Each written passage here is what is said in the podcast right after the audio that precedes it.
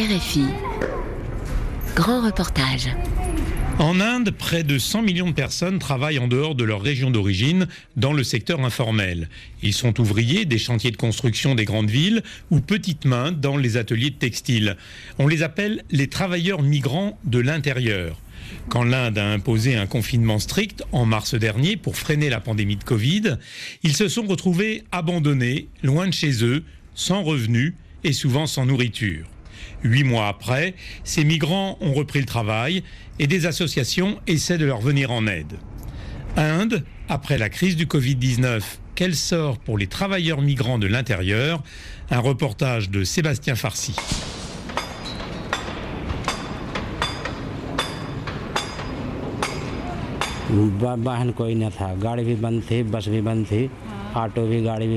Tout était à l'arrêt, il n'y avait plus de trains, de voitures, de bus ou de triporteurs. Donc tout le monde a commencé à marcher. Moi aussi, je suis parti à pied vers chez moi avec trois autres travailleurs. Et nous avons marché pendant trois jours, du matin au soir. Bablou a le regard noir et la mine grave quand il raconte le périple qu'il a mené depuis New Delhi jusqu'à son village. Nous sommes à la fin mars. La pandémie de Covid-19 commence à se répandre en Inde. Le Premier ministre Narendra Modi impose alors un confinement total, strict et immédiat. Tout le monde est cloîtré chez soi dès le soir même.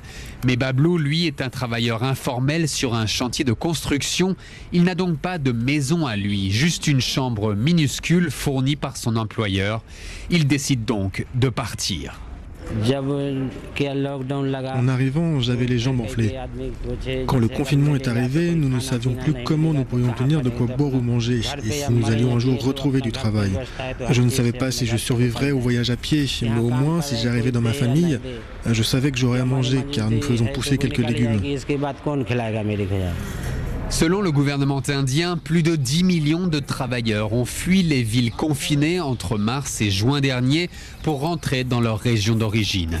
Au moins 200 d'entre eux sont morts en route dans ce qui est considéré comme l'une des migrations les plus dramatiques qu'a connue l'Inde depuis son indépendance il y a 73 ans.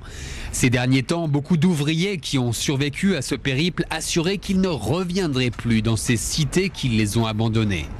Mais au bout de deux ou trois mois sans travail, un grand nombre a malgré tout pris le chemin du retour. Sunil Kumar, 29 ans, fait partie de cela. Il travaille avec Bablou sur un énorme chantier de construction d'un centre commercial à Gurgaon, dans la grande banlieue de New Delhi. Si j'avais trouvé un autre travail dans ma région du Bihar, je ne serais jamais revenu. Ici, c'est dangereux. On travaille de très haut et on ne sait jamais quand quelqu'un va tomber et mourir.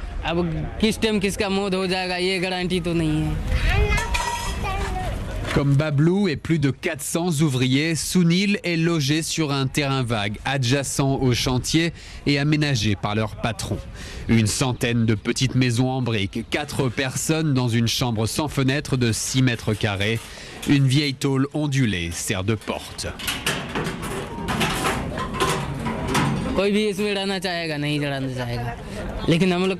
Il n'y a pas assez de place pour nous quatre à l'intérieur. Les toilettes sont à l'extérieur et ne sont pas bonnes. L'électricité ne fonctionne souvent pas. Personne n'aimerait vivre dans un endroit pareil. Mais nous, nous devons l'accepter, car nous n'avons pas le choix. Nous sommes des ouvriers et nous devons envoyer de l'argent à notre famille. Ici, quand je gagne 4 roupies, je peux en envoyer 2 à ma famille.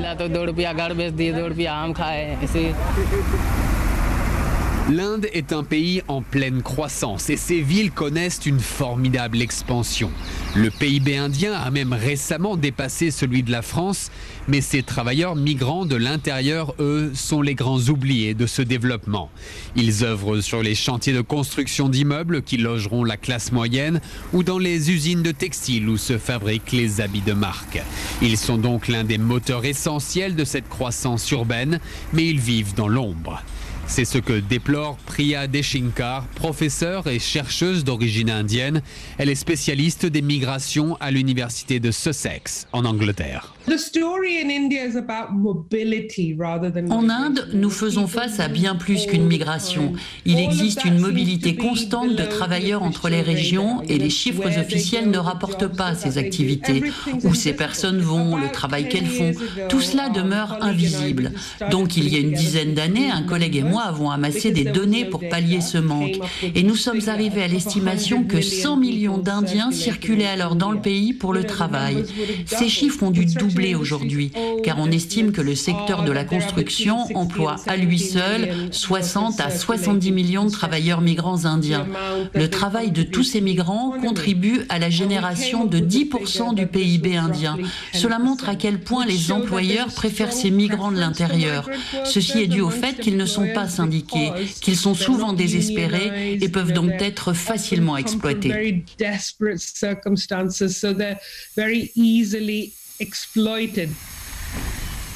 L'un des principaux problèmes est que la grande majorité de ces travailleurs migrants ne sont pas enregistrés par les services publics des régions où ils sont employés et ils ne peuvent donc pas recevoir d'aide. Ces lacunes ont été flagrantes au moment du confinement. Le gouvernement indien ignorait leur nombre, voire même leur existence, et il a donc fermé le pays sans prévoir d'aide d'urgence pour eux. Ces migrants n'ont pas eu accès aux aides alimentaires, par exemple, qui sont offertes aux populations les plus pauvres. Il a finalement fallu que les médias rapportent les images déchirantes de leur exode pour que les autorités réagissent.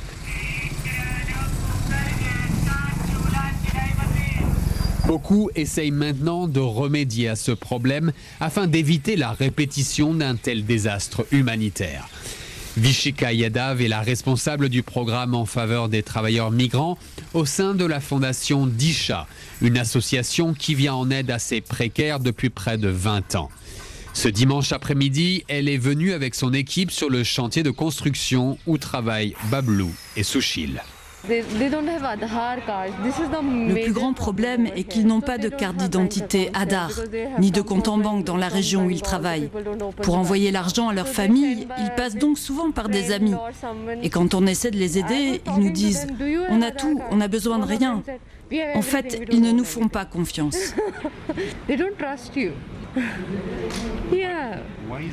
Pourquoi ils sont si défiants? Ils se disent ⁇ Pourquoi est-ce que quelqu'un nous aiderait ?⁇ le gouvernement ne s'occupe pas d'eux, leur patron ne fait que leur demander de travailler.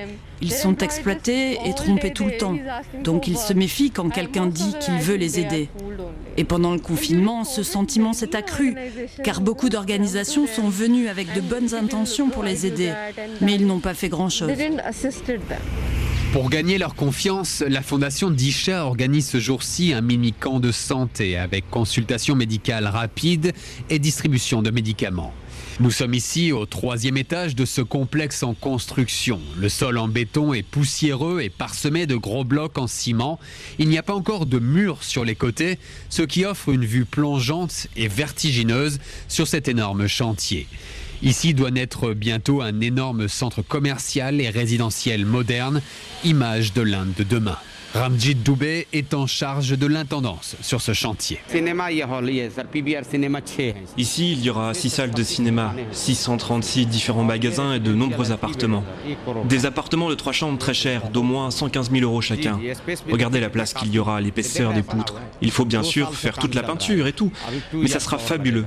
Cela fait deux ans que le chantier a débuté il y en a encore pour deux ans. Le confinement nous a retardé de six mois, donc il faut rattraper ce temps. Pour cela, nous travaillons maintenant 24 heures sur 24 avec 400 ouvriers. 35 contacteurs les ramènent de loin, des régions du Bengale et du Bihar. L'équipe de l'association déploie maintenant son matériel, tire trois chaises et deux tables où elle pose les médicaments qu'elle a apportés. Petit à petit, les travailleurs du chantier arrivent, certains avec un casque jaune sur la tête, d'autres tout simplement en tongs. Et ils rencontrent le médecin. Quel est leur principal problème?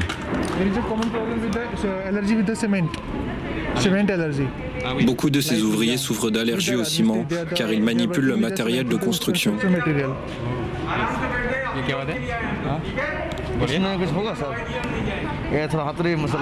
Celui-là, il s'est blessé avec un marteau.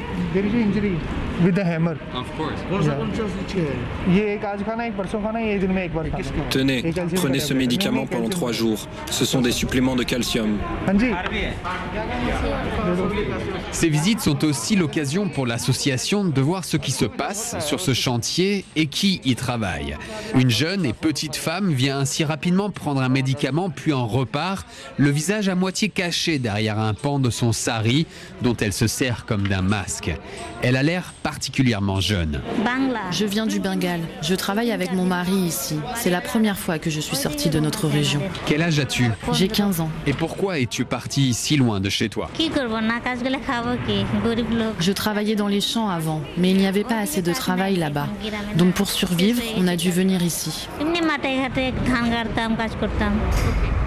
L'objectif final de Disha à travers ce camp de santé est de créer un lien avec ces migrants et de pouvoir ainsi les tracer pour leur apporter des aides sur le long terme.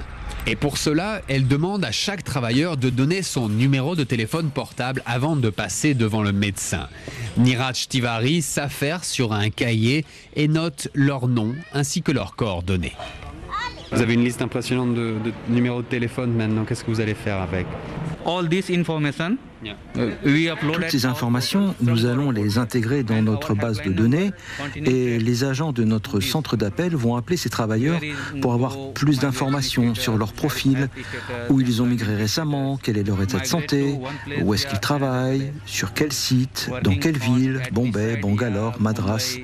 Et si leur numéro ne répond pas, alors nous appelons à un autre numéro de cette liste, identifié comme leur ami.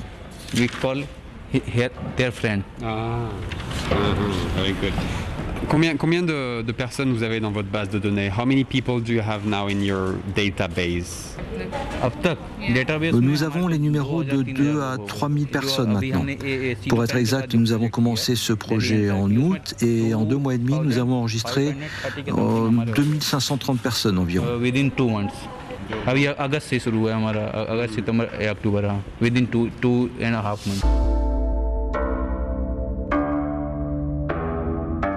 L'Inde compte en fait de nombreux mécanismes qui encadrent le travail et la protection sociale des travailleurs migrants. Il y a d'abord la loi de 1979 sur les travailleurs migrants interrégionaux. Elle oblige théoriquement chaque entreprise à enregistrer leurs travailleurs auprès du ministère régional du travail en indiquant leur salaire et la durée de leur contrat. S'il est appliqué, ce système permettrait aux autorités de savoir combien de migrants se trouvent dans leur État et de leur offrir une protection sociale. Cependant, quasiment aucun employeur ne respecte cette loi et les autorités n'ont pas assez de personnel pour les obliger. Pour les ouvriers des chantiers de construction, il existe une autre loi spécifique qui pourrait les protéger, mais là encore, quasiment aucun d'entre eux n'est enregistré pour en bénéficier. C'est ce que déplore Vishika Yadav de l'association Disha. C'est d'abord difficile pour ces travailleurs de s'enregistrer, car les services publics ne sont ouverts que pendant la journée, or ils travaillent, et personne ne leur donne des congés pour s'enregistrer. De plus, en Inde, l'administration du travail est décentralisée. Et donc ces travailleurs sont censés s'enregistrer dans chaque État où ils vont. Une fois à Delhi, une fois au Kerala. C'est interminable, car en fin de compte, ces migrants ne cessent de bouger. Si ici on leur offre 700 roupies et qu'ailleurs on leur donne 800 roupies, ils partent. Quelle est la conséquence de, de, de, ce manque de protection Ils ne reçoivent aucune protection sociale en cas d'accident ou de décès par exemple, ni d'aide médicale. Leurs enfants aussi ne bénéficient pas d'aide pour leur éducation. Cette travailleuse sociale détaille enfin comment l'association d'Isha essaye de rapprocher l'administration de ces travailleurs, de combler enfin ce vide qui existe entre les deux. Nous avons obtenu l'autorisation de servir d'intermédiaire au nom de l'État. Une personne de notre association peut venir ici et ouvrir un compte en banque, fournir une carte d'identité fiscale et faire bénéficier les migrants de différents programmes d'aide publique. Ils vont s'enregistrer ici, ils n'ont pas besoin d'aller nulle part. Ils doivent juste apporter une photo et une carte d'identité. Nous voulons qu'ils bénéficient de ces services. Et s'ils ne peuvent pas se déplacer, nous leur apporterons les services.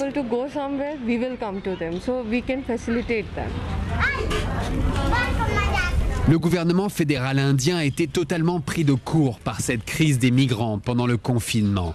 En mai, il a donc annoncé dans l'urgence une réforme de la carte de rationnement qui permet à 60% de la population indienne d'accéder à de la nourriture subventionnée.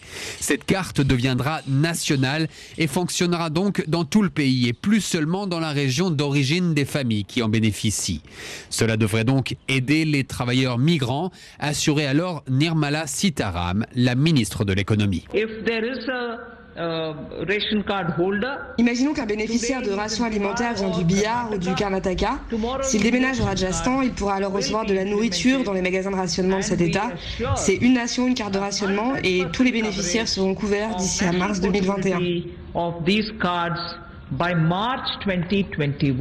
Cette solution semble pratique en théorie, mais dans les faits, beaucoup de travailleurs migrants indiens pourraient ne pas en bénéficier, car une seule carte de rationnement est donnée pour toute une famille. Or, après le drame du confinement, la plupart de ces ouvriers n'emmènent plus leur famille avec eux. Ils leur laissent alors la carte de rationnement et se retrouvent donc sans la possibilité d'aide alimentaire. Nous avons demandé un entretien au ministère du Travail pour savoir quelles autres mesures étaient mises en place pour eux depuis cette crise, mais celui-ci n'a pas donné suite à nos demandes. La professeure Priya Deshinkar, qui travaille avec les autorités indiennes sur cette question, regrette que les différents ministères n'aient pas de politique commune sur ces migrations et propose à l'Inde de s'inspirer pour cela du Ghana en Afrique, où cette chercheuse travaille également? Nous avons poussé les autorités du Ghana à réformer leur approche et aujourd'hui, c'est l'un des seuls pays du monde à avoir une politique nationale commune sur la migration intérieure. Et ça change tout car toutes les autres politiques de gestion des migrants vont ensuite découler de cela. Et c'est une réforme essentielle que j'aimerais voir émerger en Inde.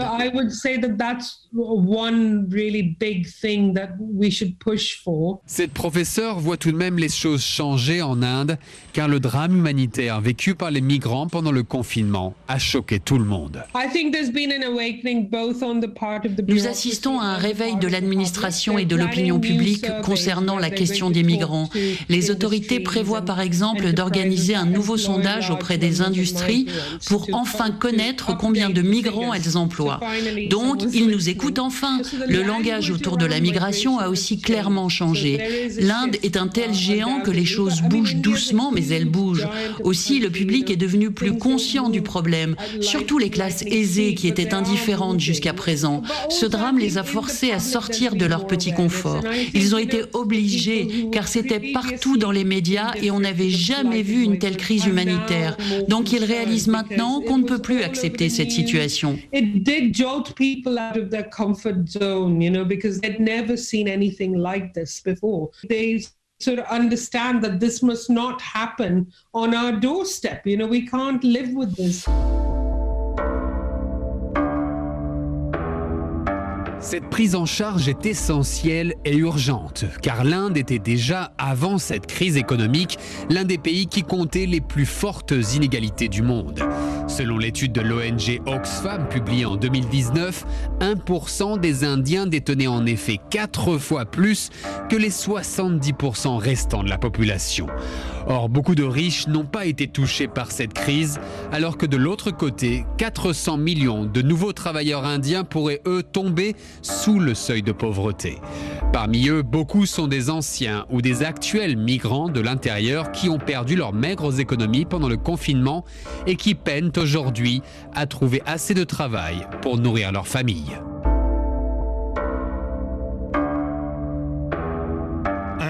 Après la crise du Covid-19 Quel sort pour les travailleurs migrants de l'intérieur? Reportage Sébastien Farcy, réalisation Pierre Chaffanjon.